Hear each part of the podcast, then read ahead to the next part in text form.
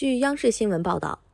美国德克萨斯州休斯顿市市长希尔维斯特特纳办公室发表声明，证实特纳十七号进行的新冠病毒检测结果呈阳性。特纳表示，他目前有一些轻微症状，检测前一天晚上他感到不适，当时还以为是过敏或者鼻窦感染。确诊感染新冠病毒之后，特纳已经开始进行自我隔离。